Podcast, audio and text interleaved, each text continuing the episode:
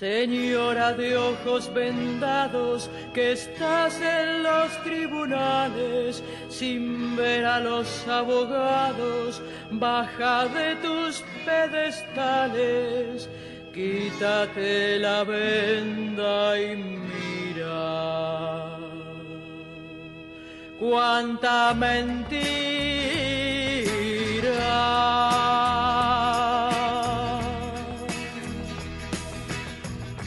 A partir de este momento comienza Testimonios Judiciales junto a Marcelo Orlando. Auspician este programa. Capacitate de forma fácil y gratuita. Accede al Instituto Legislativo de Capacitación Permanente en legislatura.gov.ar. Legislatura porteña. Nos une la ciudad.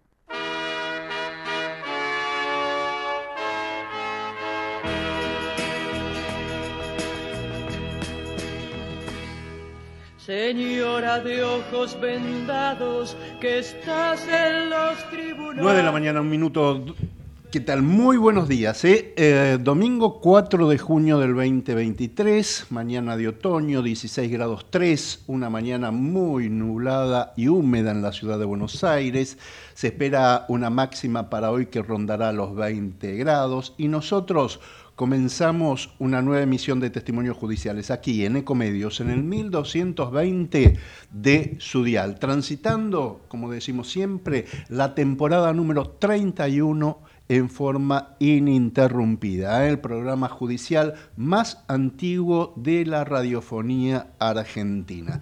Vamos a hacer testimonios judiciales como siempre en la operación técnica el señor Gerardo Subirana. En la edición de testimonios judiciales, Javier Martínez. Y también contaremos, como siempre, con la columna judicial de Sergio Farela. A partir de ahora vamos a comentar algunos de los tantos temas eh, judiciales que ocurrieron en los últimos días y además, como lo hacemos habitualmente, vamos a dar algunos adelantos que están previstos a partir de mañana lunes. En este primer domingo de junio hablaremos del fin de semana largo ¿eh? para los empleados judiciales que volvieron a tener un fin de extra largo ya que el gremio judicial realizó un paro de 36 horas desde el pasado jueves, así que esta, esta semana que terminó los judiciales solo trabajaron tres días. El reclamo es el aumento salarial que está frenado porque la jefatura de gabinete del gobierno nacional no envía los fondos correspondientes para pagar los sueldos de los empleados judiciales. Hoy vamos a hablar eh, que finalmente el Consejo de la Magistratura suspendió en forma unánime al juez federal de Mendoza, quien además tenía la competencia electoral. Nos referimos a la hora separado de su cargo al doctor Walter Ventos, este, estaba acusado de múltiples delitos, tiene ocho procesamientos en distintas causas penales en las que está acusado, por ejemplo, de ser el jefe de una asociación ilícita. Se lo acusa además de lavado de dinero, de enriquecimiento ilícito y de otros graves delitos como el de recibir coimas. ¿Para qué? Para garantizar la impunidad de narcotraficantes. Este magistrado va a enfrentar por estos temas, por estas causas penales, el correspondiente juicio oral y público este, a partir del 26 de julio próximo. Por ahora no va a ser detenido, ¿por qué? Porque aún, a pesar de estar con estas graves acusaciones, sigue eh, simplemente suspendido y teniendo fueros. Vamos a hablar también que terminó una semana muy activa para el máximo tribunal. ¿eh? La Corte Suprema eh, dio a conocer este, importantes fallos este, sobre las reelecciones indefinidas, eh, resolvió que el gobernador Sergio Uñac no podrá ir a una nueva reelección en la provincia de San Juan. En San Juan se van, va a haber elecciones el próximo 2 de julio. ahora la Corte va a tener que definir este, qué pasa con las elecciones en Formosa y Luis Infran, eh? interpusieron una acción directa ante el máximo tribunal contra la, reelección indefinida de Gildo Infran. Este, ya se dio vista al fiscal, el doctor Casal eh, dijo que la Corte no tiene competencia originaria, aunque su dictamen no es vinculante. veremos qué opina el máximo tribunal. También deberá resolver eh, sobre las reelecciones indefinidas de los intendentes en la provincia de Buenos Aires. Otro de los temas importantes que resolvió el máximo tribunal es que confirmó la condena a siete años y medio de prisión para José López. Este, ¿Se acuerdan de José López, la mano derecha de Julio Devido, que tiraba bolsos por, encima de un portón allí en un convento de, General Rodríguez, en el conurbano bonaerense? Bueno, este, em, confirmó la condena por enriquecimiento y por tenencia de alma. Eh, José López está en libertad y condicional, no volverá a la cárcel porque ya cumplió los dos tercios de la condena. Estuvo cinco años y medio detenido. Hablaremos además del atentado a Cristina Elizabeth Fernández. Se piden el cierre de la investigación. Lo pidió el juez eh, Carlos Rívolo a la jueza María, em, la doctora Capuchetti. El informe de la justicia, según el fiscal, determinó que no hubo ni nexos ni móvil político detrás del ataque a la vicepresidenta. Los abogados de Cristina, sin embargo, piden que se siga profundizando la investigación y, e intentan vincular este tema del atentado con revolución federal. Necesitan un móvil político. Continúa la Cámara de Diputados el juicio político a la totalidad de los miembros de la Corte. Él lo hará esta semana. La acusación es por mal desempeño en sus funciones, pero también por el contenido de sus fallos. Hay descontentos en algunos sectores de la oposición y el oficialismo que pone el pie en el acelerador en este tema. Dictaron la falta de mérito para el fiscal federal Carlos Stornelli en el caso D'Alessio, eh, eh, em, eh, Marcelo D'Alessio. El juez federal Julián Ercolini revocó el procesamiento que, que pesaba contra el doctor Stornelli y firmó su falta de mérito en esta investigación sobre el supuesto espionaje ilegal. Vamos a hablar de los jueces amigos. ¿eh? El oficialismo busca mantener en el cargo a una de las juezas que debe decidir, entre otras causas, si Cristina Kirchner y sus hijos van o no a juicio oral en la causa Otesur. Eh, estamos hablando de ni más ni menos que la titular de la Presidente de la Cámara Federal de Casación Penal. Hablamos de la doctora Ana María Figueroa, que en agosto cumple 75 años. Ya expuso en los últimos días ante la Comisión de Acuerdo del Senado. ¿Por qué? Porque el Poder Ejecutivo pidió extender su magistratura por cinco años más. Eh, vamos a hablar también que condenaron a seis años de prisión a Mariano Bruera. ¿Quién es? Este es el hermano de Pablo Bruera, que fue intendente en la ciudad de, de La Plata durante el último gobierno de Cristina. La justicia provincial se sentenció a seis años de prisión al exfuncionario. Se probó la existencia de una asociación ilícita que pedía coimas para resonificar emprendimientos inmobiliarios. Lucraban con las viviendas eh, del procrear. También hablaremos de la etapa de definiciones en el juicio oral y público que realiza el Tribunal Oral Criminal número 25 en el que se investiga el crimen de Lucas González, un caso de gatillo fácil, brutalidad mm, policial cometido por efectivos de la policía de la ciudad de Buenos Aires en las últimas horas hubo un nuevo detenido, un nuevo policía detenido en esta investigación. También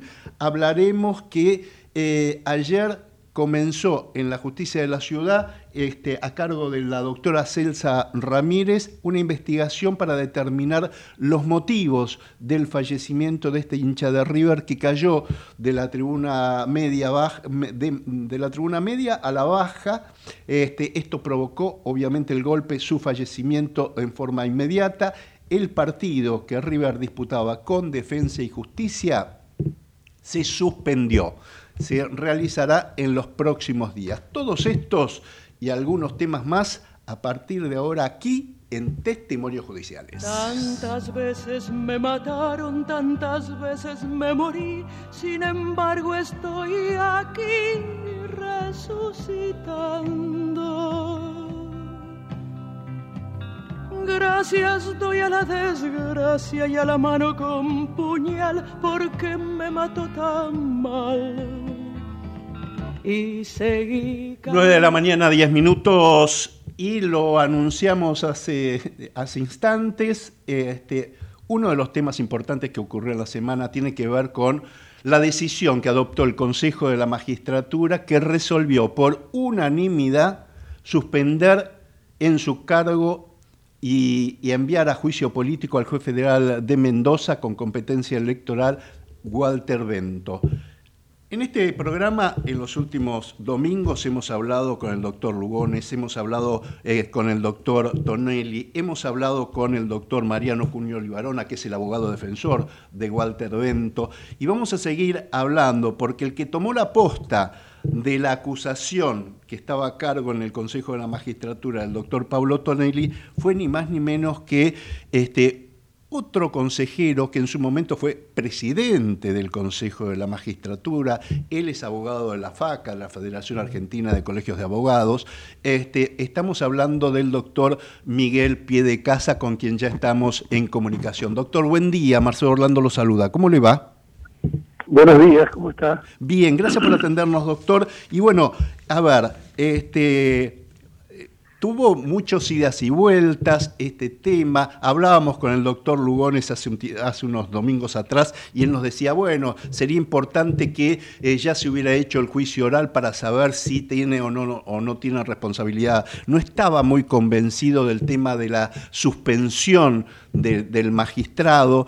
Este, pero bueno, finalmente este, el, doctor Rosati convocó al, oficialismo y, este, y finalmente hubo unanimidad y todos resolvieron suspenderlo. Sí, sí, ha sido una, una decisión unánime. Este, igualmente, yo entiendo que en el trámite del proceso hay que dividirlo en dos partes. A ver. La, la primera parte es la que tramitó con el Consejo anterior, el que culminó el 18 de noviembre del año pasado, porque ahí transcurrieron desde la denuncia dos años, ¿no? este, y luego la etapa que nos tocó a nosotros, que nos constituimos eh, con las autoridades en abril, y de abril a la fecha eh, se aprobó tanto en la comisión como en el plenario. Esto demuestra claramente había un dictamen, que era el dictamen del doctor Tonelli, se lo enriqueció, este, tanto en la comisión como en el plenario, eh, y logramos la unanimidad por, por el peso de los cargos formulados y ahora tendremos la obligación de sostener la acusación en el ámbito del jurado de enjuiciamiento, porque esto también es importante. Eh, esta es la etapa de la acusación y, ahora viene la etapa del pleno del enjuiciamiento de sí mismo, donde hay un, tribunal absolutamente autónomo, independiente del Consejo de la Magistratura, donde el magistrado tendrá derecho a hacer uso de sus argumentos defensivos, de su prueba, eh, y nosotros de sostener la nuestra.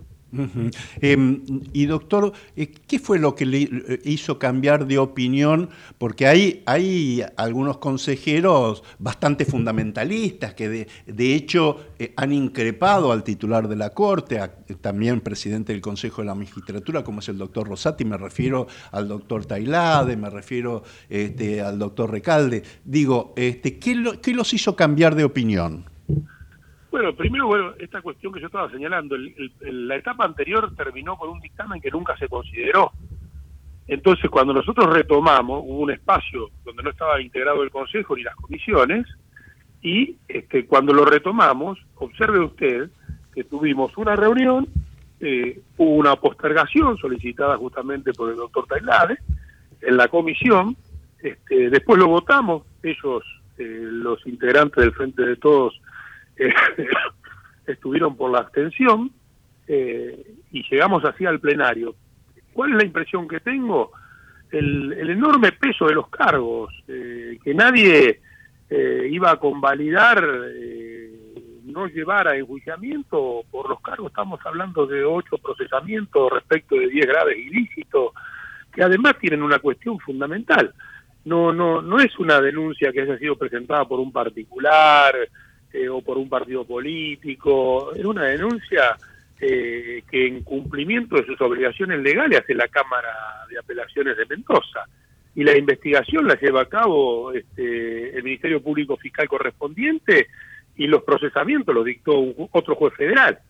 Entonces, a mí, eh, desde mi punto de vista, ¿no? Eh, lo que yo observé, el peso de los cargos, y por supuesto, eh, charlar, consensuar, explicar la importancia que tiene para la sociedad este gesto del Consejo de la Magistratura de este, llevar a juicio eh, político a un magistrado sobre el cual este, teníamos estos importantes cargos, estos y los otros cargos que hacían directamente a los deberes de conducta, ¿no? Entonces a mí me parece que pesó por sobre todos esa responsabilidad institucional eh, y que nadie quería quedar este, avalando una situación de este tipo, de tal gravedad. Em, doctor, em, em, yo no sé por qué asocio eh, el, tiempo que se viene, que se avecina con respecto al doctor Walter Bento, con, este, algunos juicios, eh, con juris de enjuiciamiento, eh, ni más ni menos esta semana hubo este, un, fiscal de Catamarca, Laureano Palacios, que fue absuelto en el jury este, realizado por su provincia. Y me hace acordar mucho, usted sabe que este programa lo hacemos desde, hace muchísimos años y a mí me ha, tocado entrevistar a presidentes de la FACA, como era el doctor Fermín Garrote, como era el doctor Carlos Andreucci, y que hablaban en su momento de los señores feudales, cómo este, los gobernadores de provincias este, se, intervenían prácticamente los colegios de abogados de las distintas eh, provincias o de sus provincias respectivas, este, y esto hacía que que bueno, que manejaran la justicia a su antojo, ¿no? Esto sigue pasando, obviamente, en algunas provincias de nuestro país. Mire, yo le digo que, eh, no sé si usted lo sabe, yo vengo producto de una elección nacional. Llego al Consejo de la Magistratura en una elección donde participaron 36 mil, más de 36 mil abogados y abogadas, este, donde eh, hicimos uso de esa facultad constitucional de que no nos ponen los colegios, no nos pone la federación, no nos pone ninguna eh, institución, sino que nosotros votamos libremente en todo el país y eso nos da una autonomía, una libertad de criterio este, que supera esa barrera que usted está señalando, que sí, es cierto, hay las organizaciones intermedias son producto de este, un intento muchas veces este, de copamiento por parte de los poderes, pero siempre hay una gran resistencia del abogado que tiene una enorme libertad de criterio. Eh, a los abogados y abogadas es difícil llevarnos este, de la nariz. Este, nosotros eh, generalmente eh, planteamos nuestras propuestas. A mí me tocó enfrentar justamente al doctor Andreucci en su época, este, en la primera elección del 2014, donde la ganamos también, y en esta del 2018 también la ganamos. Este, y generalmente hay estructuras eh, que tienen esa pretensión, pero hasta ahora la libertad, la autonomía, la libertad de criterio, ese espíritu libre que tiene eh, la abogacía, este, ha primado. Y me parece que ha sido un gran acierto del, constituyente y también de la ley que sea por voto directo, ¿no? y no a través de asociaciones intermedias. Doctor, y cuéntenos cómo está la interna dentro del Consejo de la Magistratura, teniendo en cuenta que, que bueno, que la grieta este, es un factor casi determinante dentro de esa institución. Bueno, primero quiero decirle que, eh, como usted observará, desde abril para acá el Consejo está en movimiento, hemos aprobado eh, ternas en una cantidad importante, veníamos de una parálisis absoluta. Eh, esto es una señal muy grande. Por supuesto que la propia conformación tiene un, alto peso político. Usted no se olvide que nueve de los representantes son de los estamentos políticos y además, como la ley lo establece, de las mayorías y minorías, y es lógico que tengan posicionamientos en ese sentido. Pero sin embargo, yo soy un hombre del consenso, del diálogo, de la construcción, por supuesto por objetivos este, comunes, eh, con apego a la Constitución, a los principios republicanos, eh, y he trabajado porque las cuestiones que se tienen que decidir, las ternas, este, el enjuiciamiento mismo, salgan por, con un amplio consenso y lo hemos logrado. Entonces, eh, queda para los estamentos no políticos, los jueces, abogados y, académicos, trabajar esa cultura del diálogo, del consenso, superador de los obstáculos que pueden tener en los posicionamientos políticos partidarios. Eh, y me parece que lo estamos haciendo bien. Yo siempre computo, eh, me gusta decir, usted sabe que es mi segunda etapa, me gusta decir a los consejos de la magistratura hay que evaluarlos en su gestión de cuatro años. Yo creo que este consejo ha arrancado bien, el de abril para acá, este, está produciendo buenos resultados, eh, hay un, ambiente de trabajo, de trabajo eh, fecundo y frenético, me parece que es importante, eh, es una experiencia también muy importante para nosotros este, convivir con la presidencia de la Corte, nosotros veníamos de un consejo donde los presidentes eran mucho más chicos y los presidentes se elegían entre sus pares. Y ahora con la presidencia de la Corte es un nuevo consejo, pero también están las segundas minorías legislativas, así que es una gran experiencia y está funcionando bien. Yo no podría decir lo contrario. Obvio que la coyuntura económico-financiera que afecta al país afecta también al Poder Judicial y al Consejo de la Magistratura.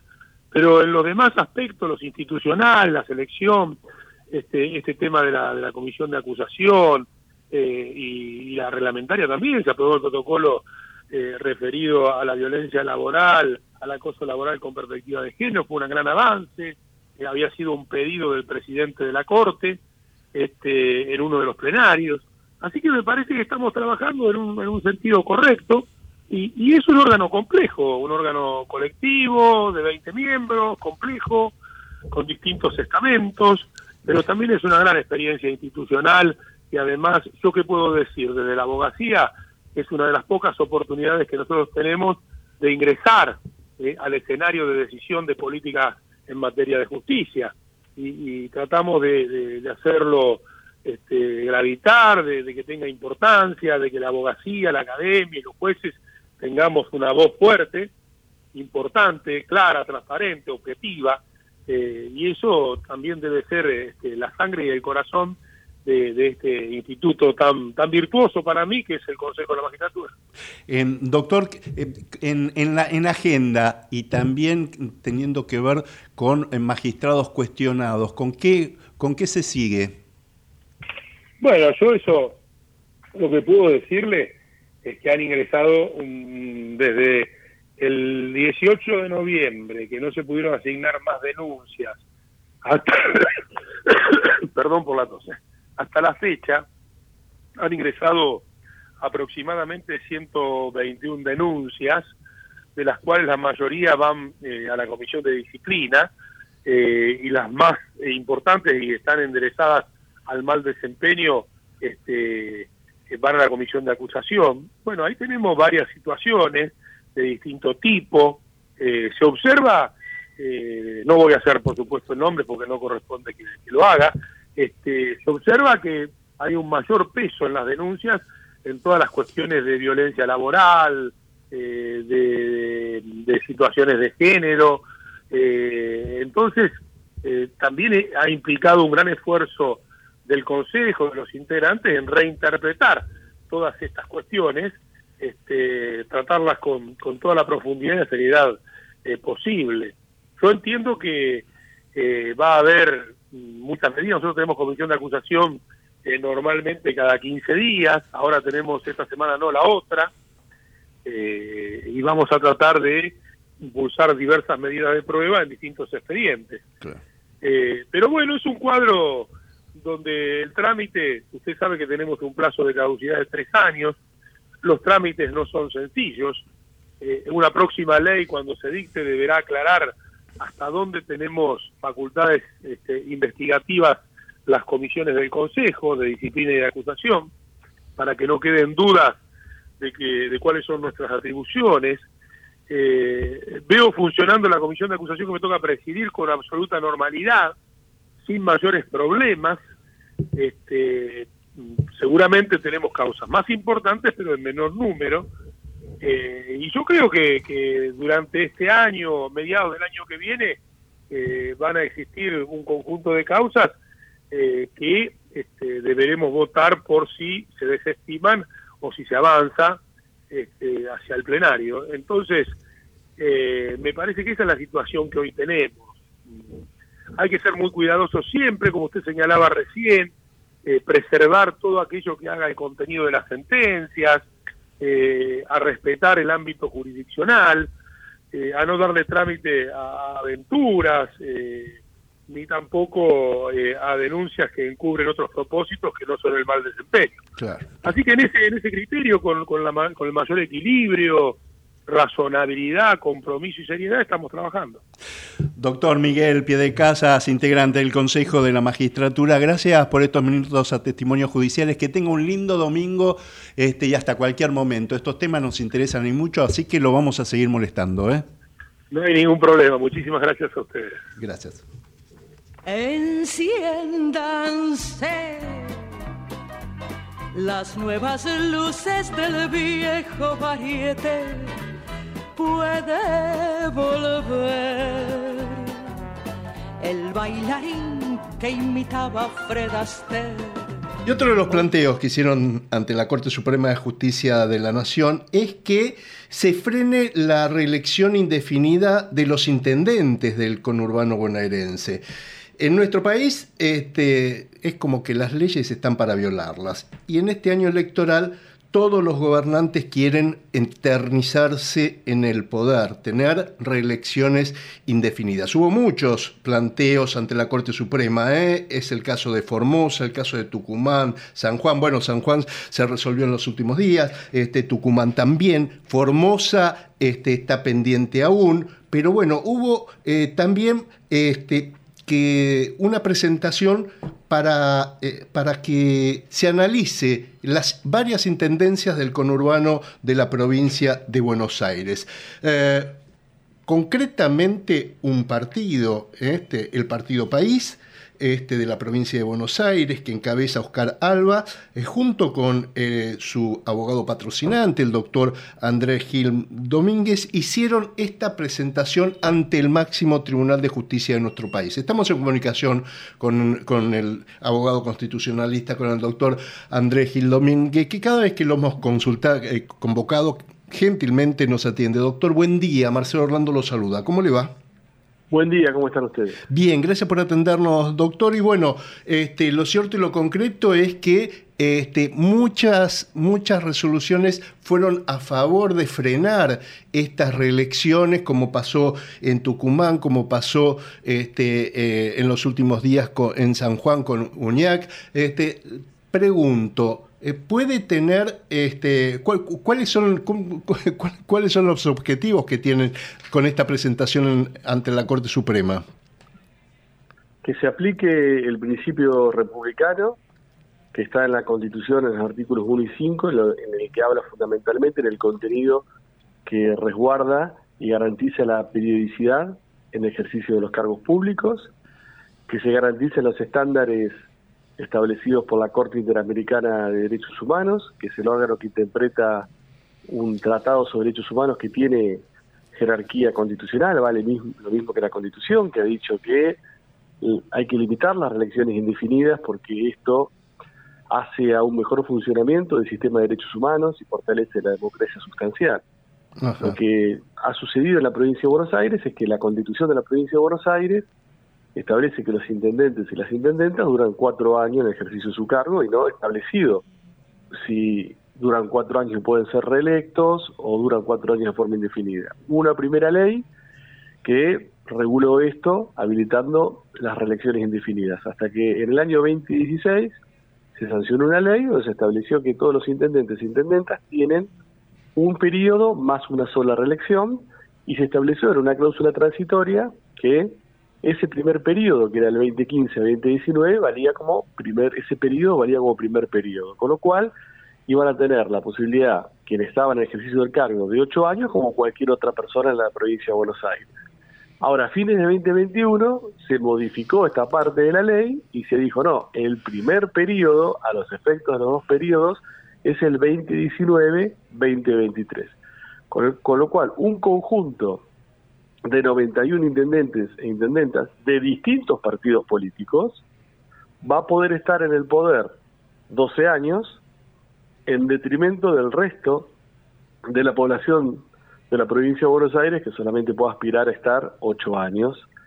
Y esto en los principios, cánones e interpretaciones que viene desarrollando la Corte Suprema de Justicia y viola el principio republicano porque una ley posterior de forma regresiva conculcó o conculca el principio republicano que progresivamente se había, había establecido en dos periodos para todas las personas por igual.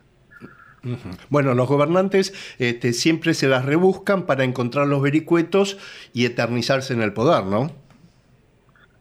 Bueno, cuando esto sucede, entonces un partido político tiene una, una amplia legitimación procesal para hacer este tipo de planteos, porque conforme nuestra constitución es uno de los elementos fundamentales y primordiales del funcionamiento del sistema democrático, puede hacer un planteo de estas características y vamos a ver cuál es la respuesta de la, de la Corte Suprema de Justicia, que hasta ahora está muy activa, está siendo muy activa en aplicar el principio republicano y siempre favorecer aquellas interpretaciones que sean las más restrictivas de todas las posibles en términos de habilitar reelecciones que, pueden devenir indefinidas o pueden venir devenir desigualitarias, como en el caso de la, de la provincia de Buenos Aires, donde no se habilitaría la reelección indefinida, sino que se le daría un conjunto de personas el beneficio, el privilegio de estar 12 años en detrimento del resto de la población. Un colega suyo, también profesor de la Universidad de Buenos Aires, el presidente Alberto Fernández, este, condenó la decisión de la Corte Suprema de los casos Tucumán, este, de los casos San Juan, porque dice que rompe el federalismo. Yo, yo, soy crítico de la Corte de la forma que instrumentó esta decisión. La Corte tendría que haber dictado la sentencia de fondo antes de los comicios que estaban ya organizados en, San Juan y en Tucumán y se tendrían que haber hecho en dicha fecha porque a la Corte le sobró tiempo para hacer eso. Ahora, en el fondo la cuestión, a mí me parece que la Corte ha actuado con, de forma correcta, constitucional y convencionalmente hablando, porque el federalismo que nosotros tenemos no es una confederación, donde las provincias tienen ámbitos autonómicos y que el Estado federal no puede ingresar bajo ningún punto de vista, y tienen una suerte de derecho de secesión parcial de ciertas cosas, decir, bueno, no las aplico y no me interesa lo que dice el Estado federal. Nosotros tenemos un modelo federal con un núcleo básico que, aunque exista la autonomía de las provincias y se puedan dar sus propias instituciones y hay que respetar muchas veces las opciones en las cuales sean sus propias instituciones, cuando se violenta en la, en, en la interpretación de esas instituciones que se han dado las provincias y se han establecido límites a las reelecciones, bueno, el principio republicano, que es el, uno de los elementos aglutinadores del federalismo argentino, se puede, se puede aplicar, se debe aplicar y siempre se debe optar por la opción más restrictiva. Y si no lo hacen en sede provincial, entonces, bueno, ahí interviene la Corte Suprema de Justicia para eh, lograr este equilibrio entre federalismo y república. Eh, doctor, ¿qué pasaría en caso que, usted sabe que la Corte no tiene plazos, entonces, ¿qué pasaría si la Corte no resuelve antes del 13 de agosto? Y digo esta fecha porque esa es la fecha que el gobernador Axel Kisilov convocó para que se, se, eh, efectúen las elecciones paso. Y digo, se convertiría en un, en un caso abstracto, porque, este, bueno, si, si la Corte no resuelve, ¿qué, ¿qué ocurriría?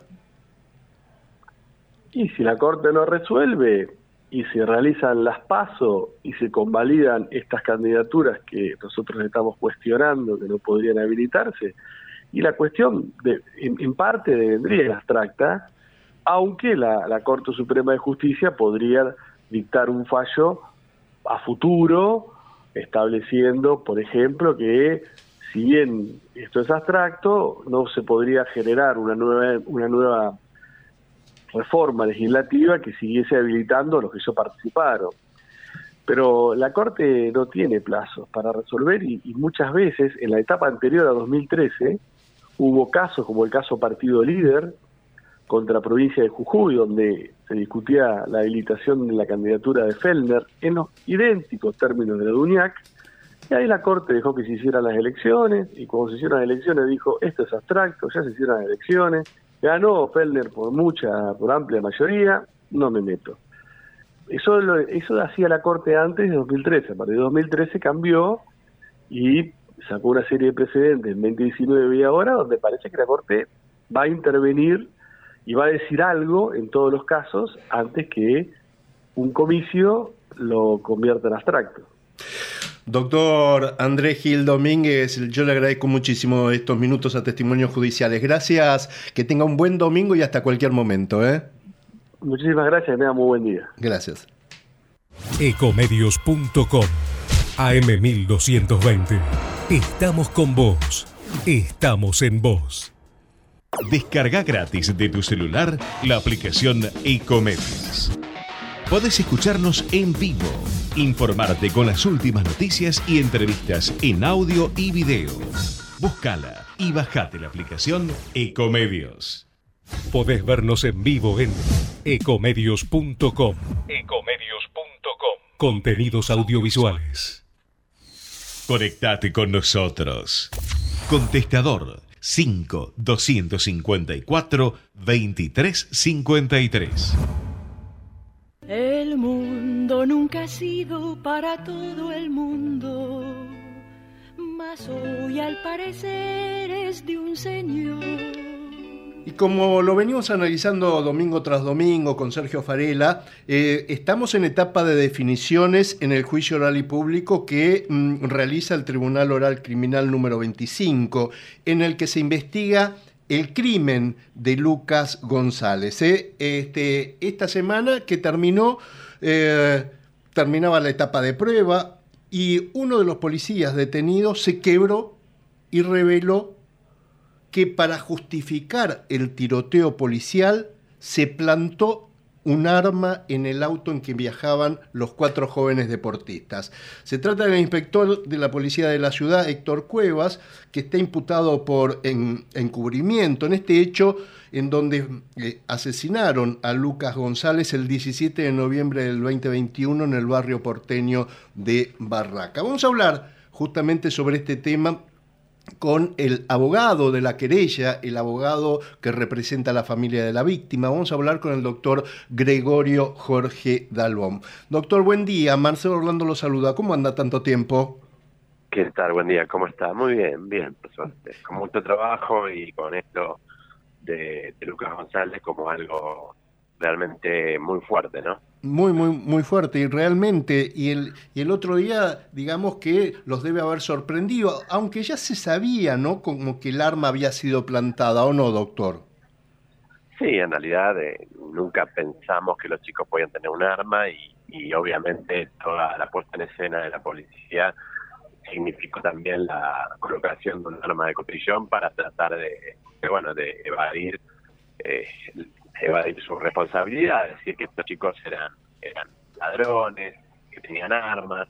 Bueno, fue parte del complot del encubrimiento, ¿no? Como bien dijiste, en cuanto al, asesinato, tres tiraron a, no solo a Lucas, ¿no? A lugares vitales del habitáculo, donde había cuatro personas.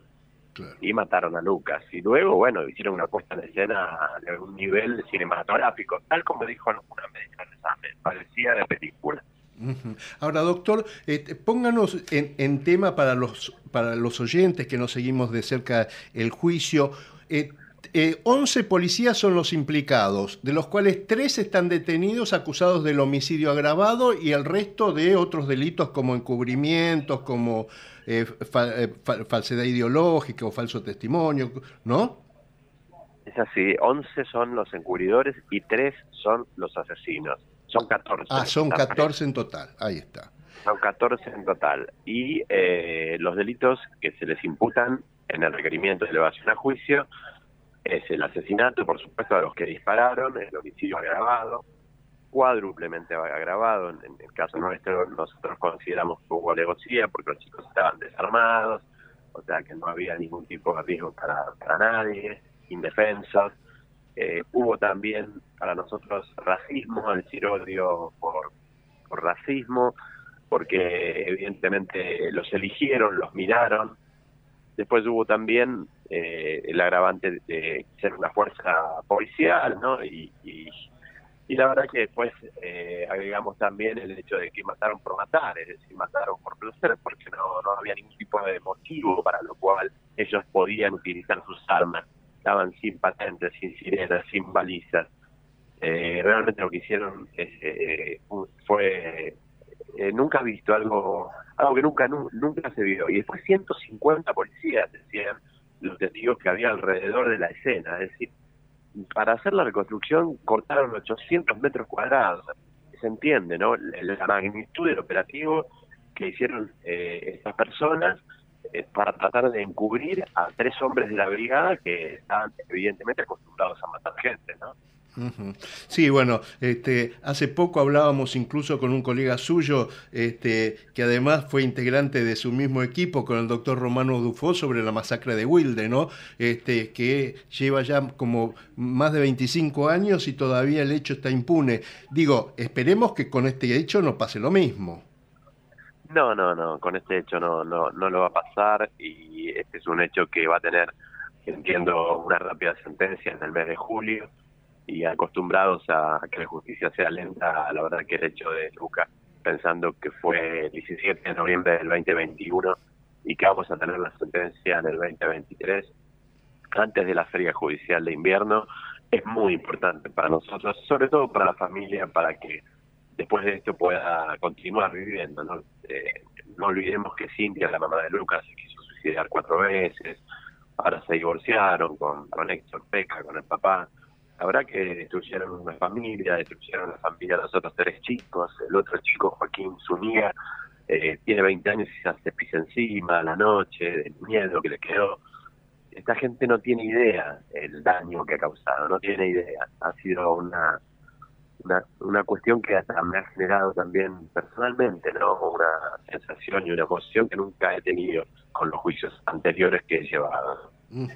Eh, y, doctor, y, eh, sobre todo usted decía la, la, agilidad del juicio y sobre todo porque hay además 14 imputados, ¿no? Entonces al haber 14 imputados este, se pueden dilatar más los hechos y los planteos de las defensas, ¿no?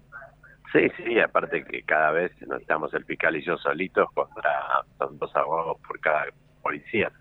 Eh, deben ser como 25 o 30, pero bueno, ese es el es el derecho de defensa del juicio que respetamos, pero hay agarradas fuertes, hay, hay chicanas, hay un montón de situaciones donde en soledad con el, con el fiscal Pérez de la Fuente eh, empujamos, empujamos. Bueno, por supuesto los defensores hacen su trabajo, que es el de defender a los policías. Pero bueno, definitivamente creo que se rompió un muro, ¿no? El hecho de, que Cuevas haya confesado esto eh, me hace pensar que pasado mañana, es decir, el martes, seguramente tengamos la posibilidad de, ver qué pasa, ¿no? Porque lo, se va a juntar Cuevas con los que acaba de señalar. ¿Hablarán los otros policías o, solamente se, cerrarán y se irá la aumentar entre los otros 12? qué, complicada la situación para el que confesó este, esta situación, ¿no? Porque dijo que tenía pánico, que tenía mucho miedo, este, eh, teme también por su familia este, me, me, causó este, realmente, me, sorprendió cuando dijo, doctor, este, deseo que me perdone y usted dijo, no, el único que perdona es Dios, ¿no? Sí, eso fue porque fue lo que me salió, la, inmediatez de lo que es un juicio oral, ¿no? Y aparte yo no soy quien para perdonar. Eh, pero bueno, sí, así arrancó su declaración Cuevas. Fue, por eso digo, eh, impresionante en el, en, el, en el sentido que nunca había visto una confesión de un hecho de esta naturaleza eh, y tampoco que me miren a los ojos a mí a, pedirme perdón eh, y que yo le transmita a la familia, algo que por supuesto voy a hacer y, también tendré en cuenta al momento de pedir pena eh, a este arrepentido de, tratar de no ser tan severo porque la verdad que eh, nos está ayudando a la búsqueda de la verdad. Ya, ya sabemos que hubo encubrimiento, ya sabemos que lo asesinaron, porque aparte dijo, con, concretamente y literalmente, tengo miedo que maten a mi hija o a mí, como mataron a Lucas. Es decir, eh, esto no es un loquito que tiene un tiro de la brigada. Dijo, acá hay otra connotación, es decir, directamente el hombre Cuevas, principal Cuevas lo que hizo fue considerar el asesinato y considerar el encubrimiento con la colocación del arma. Así que fue eh, muy impresionante. Después el hecho del perdón, bueno, me salió esa frase que, que solo Dios perdona por una cuestión cristiana, pero eh, calculo que la familia una vez que termine seguramente va a tener algún tipo de palabra para con el principal cueva. Em, em, me reitera entonces, usted dice que para antes de la, de la feria judicial de, de, invierno, para antes de la feria judicial de julio, ¿ya habría veredicto? Sí, sí, sí. Concretamente yo estaba para alegar el martes y lo que sucedió es que a partir de esto, de esta confesión, empezaron a saltar todos los abogados, por supuesto, de los señalados, de se señaló al subcomisario Inca que dijo que fue el que dio la orden de colocar el arma, se señaló a uno de los asesinos como el que fue a buscar el arma, se señaló también a, otro policía que no sale de juicio, que ya pidió la exhibición de prisión hoy, eh, que fue el que llegó y trajo al policía para ir al lugar a buscar la pistola de juguete. Eh, calculo que si no lo hago este martes, eh, será para la próxima jornada, es decir, ya empieza el alegato, primero que alega la querella y después el fiscal, y luego van a alegar la defensa, pero está previsto para mediados de julio, antes de la feria judicial, directamente eh, escuchar el veredicto ya la sala AMIA de Comodoro Pi, por bueno, seguramente va a ser cubierta de, mucha gente que, está buscando este espacio que tiene que ver con la violación de los derechos humanos, que tiene que ver con violencia institucional y por sobre todas las cosas con, con el racismo, ¿no? Porque yo tengo la, sensación de que si este auto hubiera sido un auto alemán con cinco rubios ojos celestes, esta gente no los hubiera matado. Esa es la sensación que me queda por cómo fue el hecho, ¿no? Eh, doctor, usted tiene mucha experiencia en, este tipo de, de, juicios orales y públicos. Si le pregunto, ¿puede la justicia garantizar la seguridad de la familia este, y, de, y, de, y de este imputado Héctor Cuevas, que, que fue el que, el que este, dijo esto de, de, la plantada del arma? Nosotros, lo, yo lo pedí como creyente, lo pidió el fiscal y el tribunal eh, lo cambió de penitenciaría a Cuevas eh, ayer mismo, lo cambió de, de, camión para que no vaya con, con, con esta gente a ningún lado, es decir, ya lo separó del grupo y eh, por supuesto que le prometió que a su hija y a su familia le iban a colocar custodia. Eh, así que bueno, eh, lo van a hacer. Ahora, yo considero que es la mafia policial, no toda la policía es mala, respeto a la policía de la ciudad, la policía bonaerense, la policía federal. Tampoco voy a politizar porque no lo hice desde el primer día este tema, es un tema de asesinos, de un plan criminal eh, y quiero también eh, dejar bien claro eh, para sus oyentes que el respeto hacia la policía eh, es un respeto que tenemos que tener todos, porque la policía está para cuidarnos, sea de la ciudad, sea bonaerense, sea federal, y no todos los policías son como estos que han hecho esta aberración, tal como lo dijo el comisario inspector de la División de Homicidios de la Policía Federal cuando vino a declarar. Una aberración hicieron. Eh, doctor, la última y la última es personal. Este, yo recuerdo hace muchos años cuando lo entrevistaba que lo presentaba como titular de FABAT, Familiares Víctimas de Accidentes de Tránsito. Dejó esa parte del derecho, ahora es abogado de la cúpula del poder, del poder real, digamos, es abogado de Alberto, es abogado de Cristina, es abogado del ministro de Economía Sergio Massa, este, y además este, se dedica a la brutalidad eh, eh, policial, porque no solo el tema Lucas, sino también este, estuvo ahí con, la bonaerense eh, por, por, por, un, por matar a un detenido. Luciano, Luciano Olivera, claro, Claro. Sí, sí, tengo menos cantidad de accidentes, pero bueno, es lo que, lo que seguimos haciendo y de lo que más vivimos. Estos juicios lo tomamos pro bono, o sea, no es que le cobramos al cliente, gente humilde, pero eh, los juicios por accidentes de tránsito los seguimos manejando. Y en referencia a la cúpula del poder te faltó eh, Chiquitapia, que es más que todo lo que notaste. Cierto. También soy abogado de Chiquitapia. Sí, sí, sí. Que es más que Alberto, que es más que Cristina, Re- que es más que todo el mundo. Recordémosle a los oyentes que estamos hablando con un arquero campeón del mundo y que sus propios compañeros decían que se colgaba del travesaño. Y bueno, en algunos, en, en en algunos momentos... ¿Sigue siendo hincha de épocas. River, doctor? ¿Cómo, cómo? ¿Sigue siendo hincha de River? Sí, ahora me hice un poquito de Racing porque como mi hijo está en la reserva de Racing, Ah, eh, uno agarra el sentido de pertenencia. bueno. El otro, el de el otro día pertenencia- Platense lo- los atendió a los de Racing. 3 a 0 le ganamos. Sí, no sé la reserva, ¿eh? Ah, no, no, no, la reserva no sé yo tampoco. Habría que averiguarlo, pero pensé que ganó la reserva de Racing. Pero no importa, sigo siendo de River y la verdad dejé de atajar el día que salimos campeón del mundo, es decir, la verdad se extraña mucho colgarse del travesaño, la verdad que se extraña mucho. Eh, eran épocas, eh, eh, cuando tenía 15 Cu- años. Cuando era joven, cuando era joven. Sí, sí, mejor ni digamos las edades, ¿no? No. Pero bueno, a mí me gustan las canas porque dicen que me parezco a George Clooney. Doctor, le mando un abrazo grande. Gracias como siempre, gracias por su tiempo. Que tenga un buen domingo, ¿eh? Igualmente para ustedes, buen domingo. Hasta Gracias. luego. Porque el camino es árido desalienta. Porque tenemos miedo de andar a tientas. Porque esper- 9 de la mañana, 51 minutos, empiezan a salir algunos rayitos de sol. ¿eh? Muy nublada la mañana, pero con algunos rayitos de sol en esta mañana de otoño. ¿eh? 15 grados 9, una máxima para hoy prevista de 20 grados y parece que el servicio meteorológico eh, que pronosticó lluvias para ayer y para hoy, bien, gracias. ¿eh? Estamos en otra cosa. Vamos al encuentro de, de Sergio Farela, que este, ayer tuvo justo un encontronazo serio con, con los académicos. Doc- sí, Sergio, buen día. ¿Cómo va todo? ¿Qué haces, Marce? ¿Cómo te va? Buen día, ¿todo bien? Bien, bien.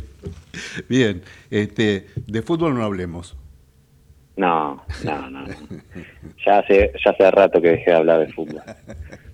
No, no, en realidad hablemos de ¿Para fútbol. Hablemos de fútbol porque vos seguís muy de cerca este, una condena que yo, vo- vos, lo venías adelantando, dos años y un mes de prisión este, para Sebastián Villa, pero lo más grave, que no va a poder usar la camiseta de Boca por un largo tiempo.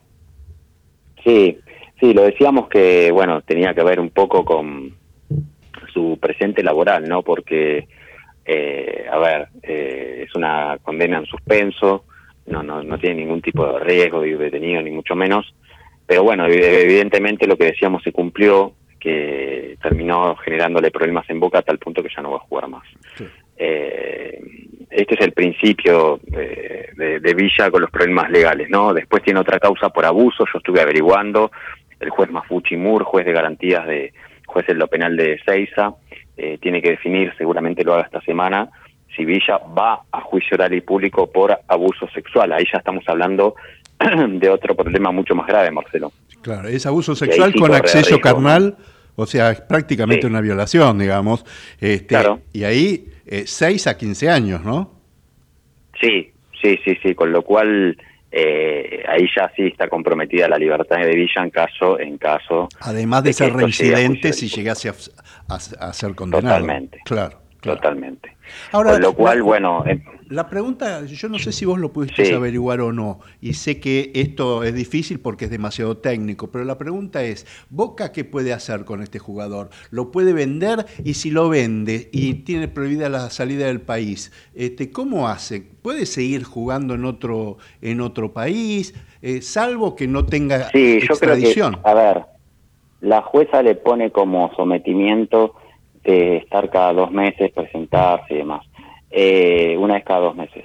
Yo creo que, obviamente, en caso de tener que salir del país, solicitarlo se le va a conceder, siempre y cuando vos conocés que detalle el itinerario, informe de su regreso. Claro. Eh, creo que eso por lo que uno entiende va a ser posible, no, no va a sufrir ningún tipo de problema Villa en ese sentido, ¿no? Eh, pero bueno, eh, después hay que ver qué pasa cuando se le adjunta aquella otra causa eh, por abuso sexual, ¿no? Pero en principio Villa no tendría problemas en ese sentido. Yo también me lo preguntaba qué puede llegar a pasar a partir de esta condena que es en suspenso, pero que tiene reglas de conducta, y si Villa va a poder salir de la Argentina siempre y cuando no informe de su itinerario, de su regreso, eh, la estadía, dónde permanece, en fin. Eh, entiendo que en ese sentido va a poder ser posible. ¿no? Lo único que, no se le puede negar, me parece que la justicia argentina, es que eh, si él desea volver a su país, este, a claro. claro, claro, claro, claro. Bueno, vamos a ver cómo, sigue todo esto. Sí, yo creo que ese permiso va a ser concedido. Eh, esto además es una condena no firme, con lo cual esto está en plazo de ser apelado por el defensor Martín Apolo. Y, bueno, después hay que esperar que ver qué suerte corre con la otra causa, ¿no? Que todavía para que sea juicio y se haga falta, falta. Eh, otro de los temas que quería charlar con vos tiene que ver con que se negó a declarar la, la, la azafata despechada, que fue imputada por, por, por, por amenazas. Y digo, ¿qué tanto lío por esta azafata? Este, que quiso complicar a su expareja y nada de este piloto presidencial que puso en peligro a los ciudadanos, ¿no? Este, con esa maniobra este, rasante que hizo por el aeroparque metropolitano. Digo, ¿qué pasa con el tema de la zafata, este, Sergio? Bueno, mira, con el tema de la zafata entiendo que se cae de Maduro que va a ser procesada. Eh, entiendo también que eh, va a concederle la prisión domiciliaria porque eh, el juez ha rechazado su escarcelación, pero formó un incidente justamente de, arresto domiciliario, teniendo en cuenta, bueno, que no es un, o sea, sí es un delito, no deja de ser un delito grave, pero, este, digo, a ver, uno lo puede tomar a la ligera, pero no, es, no es gratis, Marce, esto de andar haciendo amenazas. No, está claro que no. Está claro que no. Eh, está claro que no. Es más, eh, a ver, si la quieren echar de aerolíneas, estaría bien porque le hicieron perder a la empresa como 5 millones de dólares con toda este, esta demora y todo lo demás. Ahora, no, totalmente. De, ahí a, a, meter la presa como si fuera este, una terrorista, no, digamos. Yo, yo creo, a ver, sí hubo una detención por el... No digo lo que pienso porque me van a decir que soy machista. No, pero, es una este, actitud bien de, de, de, de, expareja despechada, digamos. Te entiendo. Bueno, eh, las motivaciones fueron esas, ¿no? Claro, claro. Eh, la, motivación fue esa. Eh, pero se le va a conceder, entiendo yo, el arresto domiciliario y bueno, a futuro va a poder transitar la causa en libertad. No tiene antecedentes penales, no es un alguien peligroso y que se pueda dar a la fuga, ¿no? Con lo cual entiendo que sí se le va a conceder la domiciliaria, perdón, en breve. La Fiscalía de Mola pidió una socioambiental. Entiendo que al día viernes no se había ordenado, ella está en instalaciones de la PCA, la Policía de Seguridad Aeroportuaria, y eh, seguramente esta semana más eh, la otra se le va a estar eh, dando el arresto domiciliario. la última y en una línea, este Arresto, volvió a, prisión este, Marcelo Coraza, el, juez federal Ariel Lijo y el fiscal Carlos Rívolo este, llevan adelante ahora la, investigación, asociación ilícita, corrupción de menores, trata o red de trata de personas. Sí, eh, bueno, es una el estaba preguntando sobre si se lo va a citar nuevamente indagatoria. Todo apunta a que no, eh, en función de cómo fue la imputación inicial, con lo cual es muy probable que ya el fiscal lo empiece a trabajar Marce, más allá de que falta eh, alguna prueba por delante, eh, en lo pronto a la elevación a juicio oral y público del caso. Ya se fue confirmado por cámara la acusación, ya hay cuatro detenidos, faltan pruebas de teléfonos y después de eso es muy probable que ya la fiscalía se ponga a trabajar eh, en la elevación a juicio oral y público. Bueno, claro, al haber personas detenidas es, importante que la justicia trabaje este, rápidamente, ¿no? Totalmente, a, eso apunto. Sergio, te mando un abrazo grande. Gracias como siempre, es completísimo como siempre. Te mando un abrazo, buen domingo y hasta la semana que viene. Abrazo y buena semana, Marce. Igual. No son los ángeles que cantan. Y nosotros nos vamos a las 10 en punto. ¿eh? Hasta aquí llegamos, hicimos testimonios judiciales en la operación técnica, el señor Gerardo Subirana. Ya los dejamos con todo el equipo de Nueva Economía, el programa de Guillermo Willy Laborda. Y nosotros nos despedimos, si Dios quiere, hasta el próximo domingo a las 9. Que tengan todos un muy lindo día y buena semana. Chao. Auspiciaron este programa. Capacitate de forma fácil y gratuita. Accede al Instituto Legislativo de Capacitación Permanente en legislatura.gov.ar. Legislatura porteña. Nos une la ciudad.